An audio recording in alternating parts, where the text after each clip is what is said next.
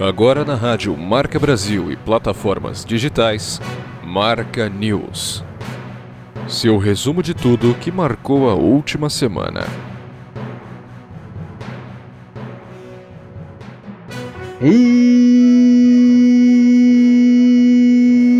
estamos no ar com mais um Marca News aqui na Rádio Marca Brasil. Aqui quem vos fala é Bruno Machado e nos próximos 30 minutos eu vou com você conferir tudo que marcou o noticiário nacional e internacional.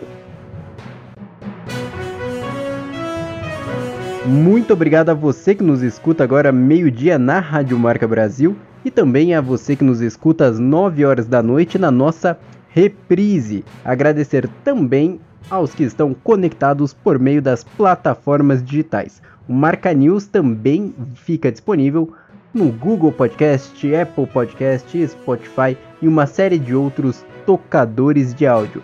Basta você escolher o seu favorito, dar play e se informar. E você pode não apenas ouvir o Marca News, você pode ajudar a fazer o Marca News. E a gente conta com o PicPay para tornar esta experiência possível. Basta você e do outro lado que me escuta procurar no PicPay por arroba marcanews e deixar a contribuição que você achar necessária. Lá você vai estar contribuindo do centavo ao milhão a um jornalismo independente de qualidade com assinatura da Rádio Marca Brasil. Desde já, muito obrigado pela sua colaboração. Manda também lá seu recado que a gente agradece aqui no ar.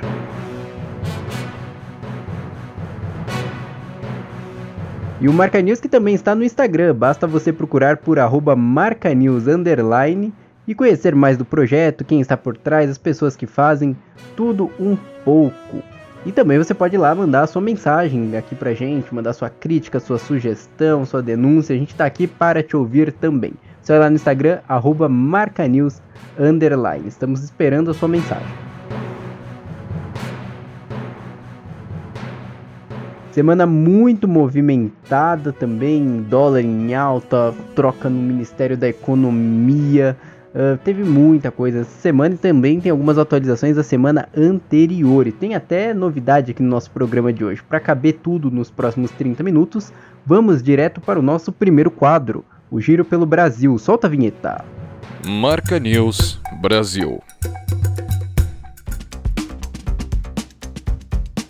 Abrimos o nosso programa de hoje com destaque para a CPI da Covid-19 que após seis meses de trabalhos entregou por meio do relator, o senador Renan Calheiros, do MDB, o relatório final. O documento pede o indiciamento do presidente Jair Bolsonaro por 10 possíveis crimes cometidos. Além do mandatário, foram indiciados seus filhos Eduardo Carlos e Flávio Bolsonaro, além de outros acusados, dentre pessoas físicas e empresas. Na lista também estão os nomes do atual ministro da Saúde, Marcelo Queiroga, do ex-comandante da pasta, o general Eduardo Pazuello, dos empresários Carlos Wizard e Luciano Heng, dentre outros indiciados. O relatório deve ser analisado na próxima terça, dia 26. Outros dois crimes atribuídos a Bolsonaro foram retirados da lista: o crime de homicídio e genocídio contra os povos indígenas.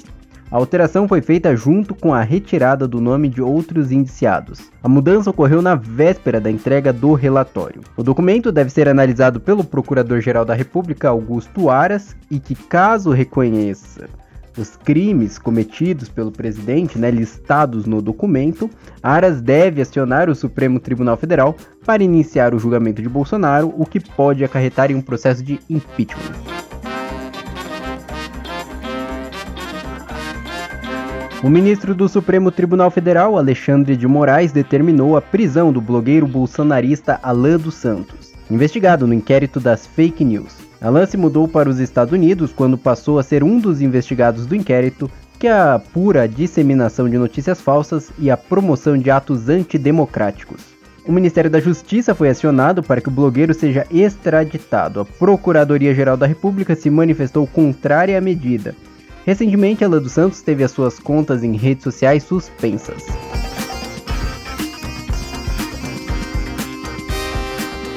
Brasil e Colômbia estão combinando um discurso em conjunto em defesa da Amazônia para ser apresentado na cúpula da ONU sobre o clima. Vamos conferir mais detalhes na reportagem. O presidente Jair Bolsonaro e seu colega colombiano Ivan Duque estiveram juntos nesta terça-feira em Brasília. O encontro serviu para os dois países alinharem os discursos e chegarem unidos em defesa da Amazônia na próxima cúpula da ONU sobre mudanças climáticas. O evento vai ocorrer na cidade escocesa de Glasgow entre 31 de outubro e 12 de novembro. Dizer que o Brasil sempre estará de braços abertos para o seu país. E com toda certeza chegaremos unidos em Glasgow para tratarmos de um assunto muito importante e caro para todos nós. A nossa querida, rica e desejada Amazônia. Muito obrigado, Ivan. E compartimos também essa ideia, presidente, de chegar a Glasgow Compartilhamos a ideia do presidente de chegar a Glasgow com uma mensagem inequívoca para proteger este território e reconhecer que apenas sua conservação pode levar à captura de mais de 2 bilhões de toneladas de gases de efeito estufa por ano. Pode levar a capturar mais de 2 mil milhões de toneladas de gases de efeito invernadero al ano. Brasil e Colômbia concentram 61% e 6% da floresta amazônica em seus territórios, respectivamente. Durante a visita oficial de Duque para estreitar laços com o Brasil, os presidentes assinaram sete acordos de cooperação em temas como combate ao narcotráfico, exportação, saneamento, agricultura e tecnologia. O encontro de alto nível entre Brasil e Colômbia contou ainda com a presença dos ministros dos dois países para a agricultura, além dos chefes das respectivas polícias federais.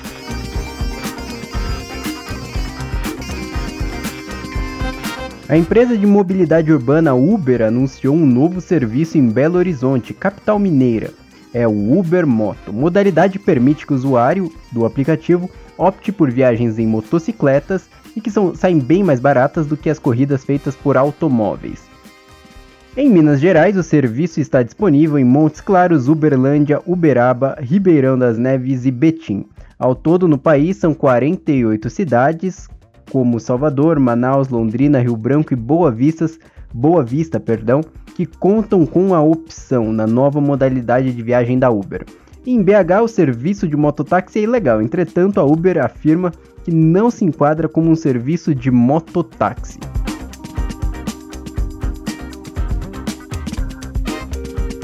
Na semana que passou, o governo federal anunciou o início do pagamento do Auxílio Brasil, uma espécie de Bolsa Família com outro nome. O valor é de 400 reais e é destinado para famílias de baixa renda. Pois bem, logo após essa notícia, o que todos se perguntaram foi: ok, mas de onde vai sair o dinheiro para pagar isso daí?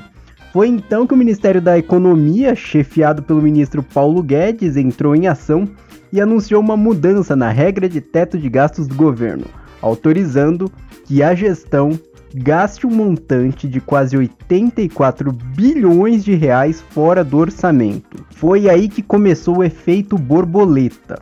O mercado não gostou nada da medida, tida como populista e feita para agradar o eleitorado de Jair Bolsonaro. Com isso, a bolsa de valores brasileira despencou. A Ibovespa fechou em queda de mais de 7%, uma das piores baixas dos últimos dois anos, ficando atrás apenas do período de início da pandemia no mundo, quando as quedas superaram a casa dos 15%. O dólar foi na direção contrária e chegou a fechar com R$ 5,66. O Ministério da Economia teve uma debandada com quatro membros da pasta pedindo demissão, dentre eles Bruno Funchal, secretário especial do Tesouro e Orçamento, e Jeff Jefferson Bittencourt, secretário do Tesouro. Lembrando que tudo isso foi por causa da decisão do governo de aceitar quase 84 bilhões de reais para serem gastos fora do orçamento. Nos bastidores de Brasília já se falava, até quinta-feira, de uma saída do ministro Paulo Guedes após esse desastre em forma de declaração. Entretanto, o presidente Jair Bolsonaro foi até o Ministério da Economia e fez um pronunciamento ao lado de Guedes para garantir a permanência ministro, do ministro. Paulo Guedes declarou que é natural a política querer estourar o orçamento e que ele está de olho nos limites e que não vai deixar ninguém passar fome para tirar 10 na parte fiscal.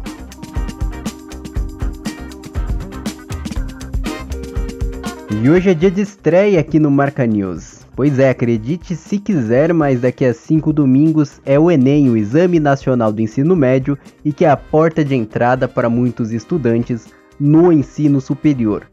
Um dos principais vestibulares do país e que também marca o início de uma temporada de vestibulares em todo o Brasil. Vem a FUVEST, Unicamp, PUC, enfim, vida, você que é estudante, me escuta com certeza deve saber muito bem este calendário. E para você que não estudou nada ainda e tá batendo desespero, meu Deus, o que eu vou fazer foi um ano perdido. Ou você que está concentrado, concentrado, tá devorando os livros e tá batendo nervosismo nessa reta final, calma, nós vamos te ajudar e não vamos fazer isso sozinho.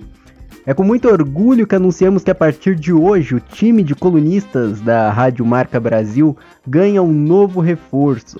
Daqui até o Enem, todo domingo, contaremos com dicas da professora Larissa Martins, a Lari de Redação, que vai dar dicas valiosas e fundamentais para conquistar a tão sonhada nota alta na redação e não fazer feio principais estratégias, táticas, tudo que uma boa redação tem que ter, pode te ajudar demais na hora do vestibular.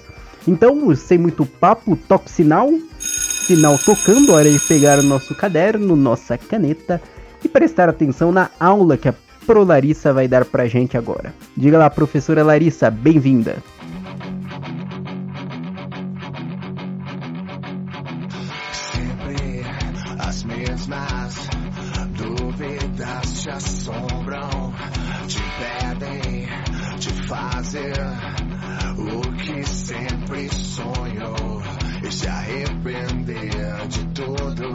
Oi, pessoal, tudo bem com vocês? Meu nome é Larissa e eu sou professora e corretora de redação. E a pedido do Bruno, eu vou trazer para vocês alguns conteúdos fundamentais para melhorar o seu desempenho na redação do Enem, que ocorre no próximo dia 21 de novembro.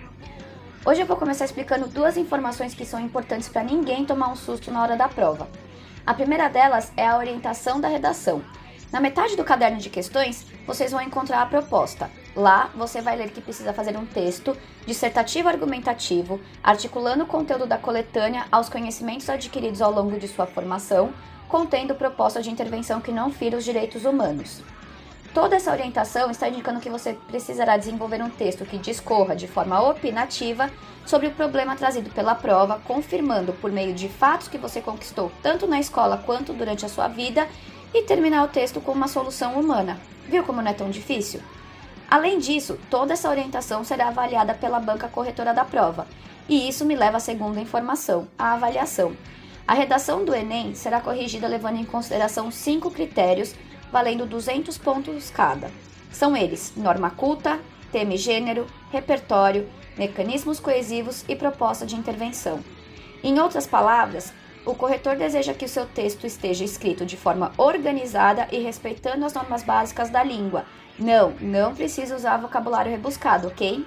As informações selecionadas por você devem estar relacionadas ao tema e a estrutura proposta, trazendo os fatos que melhor explicam a problemática de forma conexa e interligada, apresentando uma solução para o problema focal do seu texto.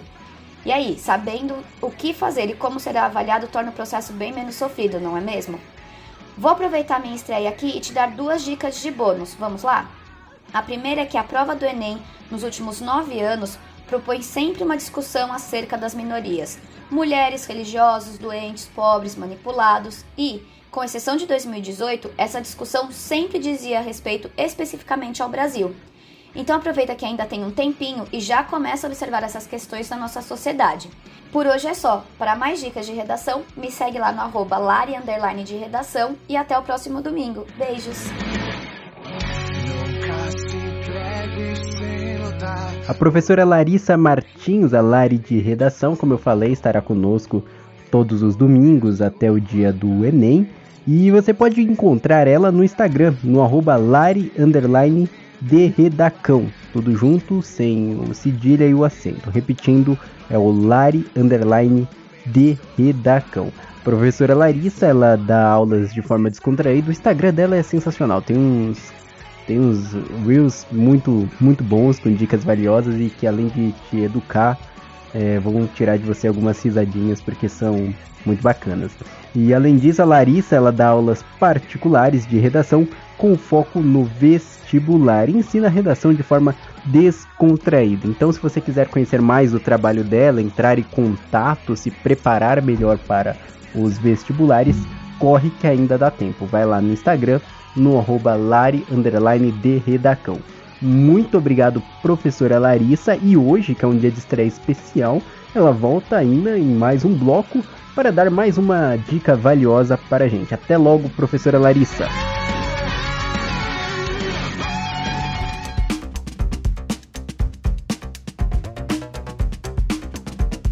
Na semana retrasada, a Companhia de Energia Elétrica do Rio de Janeiro, a Light, cortou o fornecimento de energia de 66 prédios públicos. O prefeito do Rio, Eduardo Paes, usou o Twitter para xingar a empresa e acusá-la de chantagem e lobby. Segundo a Light, o corte de luz ocorreu devido a débitos em atraso do município do Rio com a companhia, que somam mais de 260 milhões, com 68 milhões em dívidas contraídas pela atual gestão municipal. A Secretaria da Fazenda e Planejamento do Rio declarou ao portal UOL que as dívidas com a Light estão em dias, salvo algumas exceções da área da saúde, que a secretaria ainda afirmou que realiza uma auditoria para parcelar os débitos junto à companhia. Feia coisa lá, hein?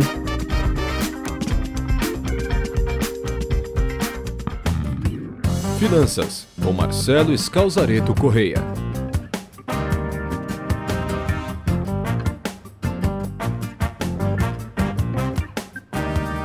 Boa tarde, pessoal. Hoje eu gostaria de falar sobre perfil financeiro.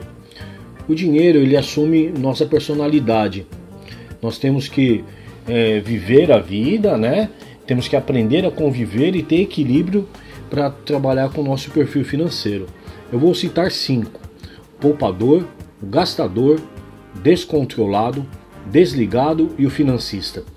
O poupador é aquele que pensa mais no futuro, mas às vezes esquece que tem que tem a vida também, tem que viver. Ele esquece muitas vezes das necessidades das pessoas que estão à sua volta. É o famoso pão duro.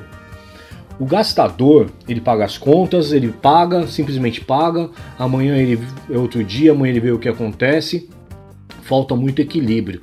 Toda semana vai ao restaurante comemorar alguma coisa. Tem sempre um motivo para estar tá gastando. O descontrolado, ele já é mais indisciplinado. Ele nunca tem tempo, nunca dá tempo, não consegue entender o que acontece com a sua situação financeira. No caso do descontrolado, o ideal é ter alguém que controle a sua parte financeira, né? Para ele poder entrar nos eixos. O desligado, é aquele que já não tem controle, não sabe quanto ganha, não sabe quanto gasta, mas por algum motivo, até sorte, ele tem noção de, de quanto ganha, quanto entra e quanto sai. Ele é, na realidade é um sortudo. Gasta menos quanto ganha, não passa necessidade, mas não tem nenhum tipo de controle ou investimento ou uma reserva, tá? O financista é o, é o chato, né? É o mais equilibrado, ele, ele explica, geralmente ele explica para ele mesmo até por que, que ele está que, por que, que ele tá gastando. A dificuldade maior é convencer os outros, a quem está ao seu redor, por que, que ele está gastando aquilo. Só que ele costuma ser o dono da verdade absoluta, né? Então é um pouco complicado.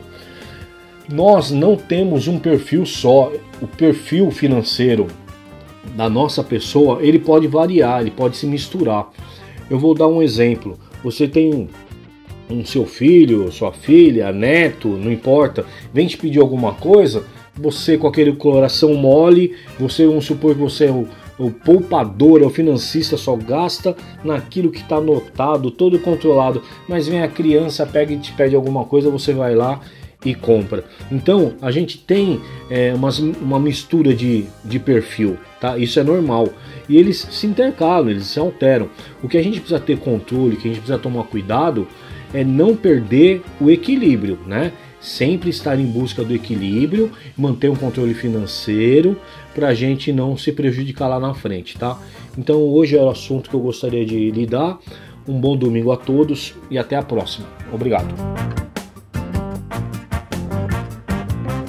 Marcelo Escalzareto Correia, como eu sempre digo, nosso ministro da Economia aqui do Marca News, está sempre conosco, dando dicas valiosas todo domingo sobre educação financeira, finanças pessoais, tudo de mais importante que pode fazer o seu dinheiro sobrar um pouco mais, te ensinar a forma correta de administrar os seus bens. São dicas valiosas e para todas as pessoas. Recentemente o Marcelo esteve lá na ONG Nova Mulher dando uma palestra sobre orientação financeira e deu show, viu? Ele deu show. Então se você quiser contratar o Marcelo para o seu evento de final de ano, uma palestra na sua escola, ele está disponível também, tem uma agenda bem livre e fundamental, dicas muito valiosas. Gosto, trago sempre aqui o Marcelo, porque eu já fiz o curso dele, me ajudou é, demais e realmente aqui no Brasil nós não temos o hábito de falar sobre dinheiro, falar sobre dinheiro na mesa com a família, como falar das dívidas, é quase um assunto às vezes como proibido, que acaba sendo muito ruim, porque a gente não sabe lidar com o que a gente tem, né? Então acaba de termos pessoas endividadas, vítimas do cartão de crédito e tudo isso é, são coisas simples no nosso dia a dia que a gente mesmo pode se reorganizar para enfrentar esses medos que a gente tem às vezes de investir, uh, essa incerteza que a gente tem sobre guardar dinheiro. Tem muita gente aí que é da época do guardar dinheiro embaixo do colchão. Pois bem, é, e tudo isso, Marcelo, para todas, todo tipo de pessoa, o Marcelo tá aí para ajudar. Então, é, esse espaço é dele sempre e é muito bacana o feedback que a gente tem recebido que tem ajudado bastante pessoas é, pelo Brasil com dicas valiosas. Então, se você quiser conhecer mais do trabalho do Marcelo Scalzareto Correia, é só você ir no Instagram, procurar por arroba msc.educ, educ de educador, ponto financeira. Repetindo, é o arroba msc eduque de educador financeira. Muito obrigado, Marcelo, pelo espaço e até semana que vem com mais dicas. Um forte abraço.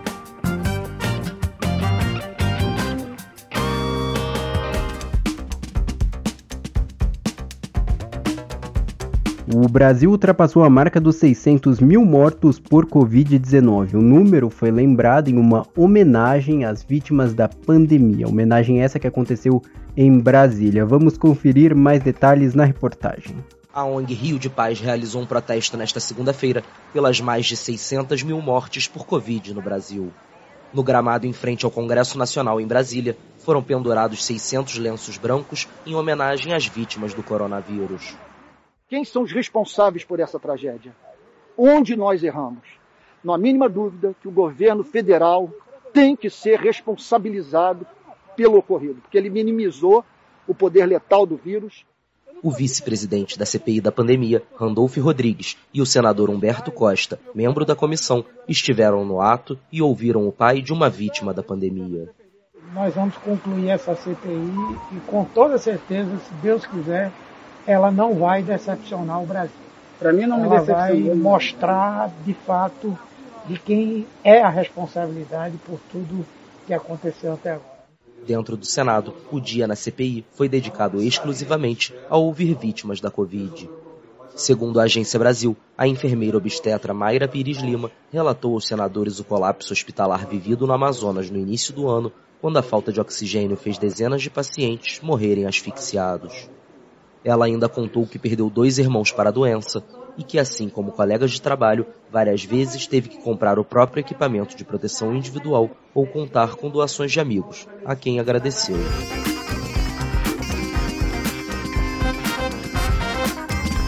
E antes de encerrar o nosso giro pelo Brasil, vamos de mais uma diquinha da Pro Larissa? Vamos lá então? Então solta o sinal. Sinal tocando, hora de começar a aula. Diga lá, Pro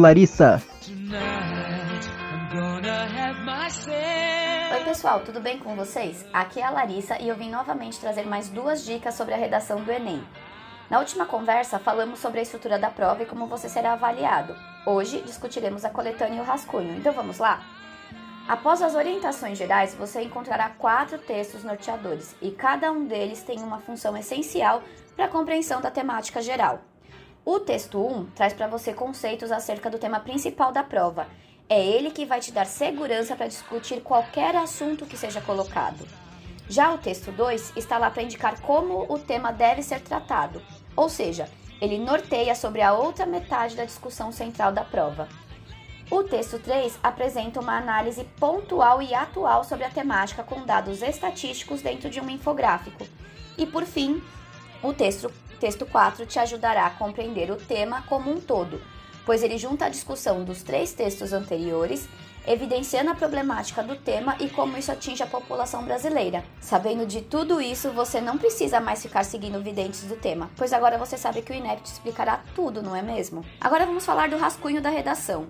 Depois da leitura da prova, é muito importante que você organize suas ideias no papel antes de entregar a versão final, certo? Então vamos pensar em como otimizar o seu tempo, pois você só tem 30 minutos a mais que a prova de exatas e biológicas para fazer sua redação. Primeiro, não descarte a organização textual. É muito importante que você observe um panorama do que pretende escrever. Mas você já pensou que, ao invés de fazer um rascunho extenso, rabiscado e cheio de setas, você pode fazer um fluxograma ao topicalizar suas ideias?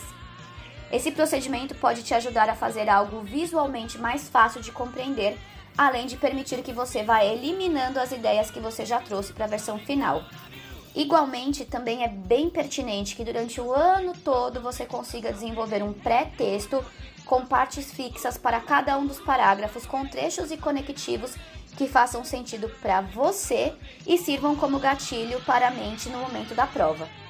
A estrutura dissertativa argumentativa apresenta um corpo padronizado com elementos que cabem para qualquer discussão, como conectivos, trechos introdutórios de argumento estruturação do tópico frasal. Por isso, o estudo de redação deve acontecer durante o ano todo, para que você conheça o que pode funcionar para você e não fique decorando estruturas prontas vendidas na internet. Assim, você vai saber quais são as características físicas dos seus textos e a, aqueles que te apresentaram melhor desempenho. Então aproveita que ainda tem um tempinho até a prova e continua treinando.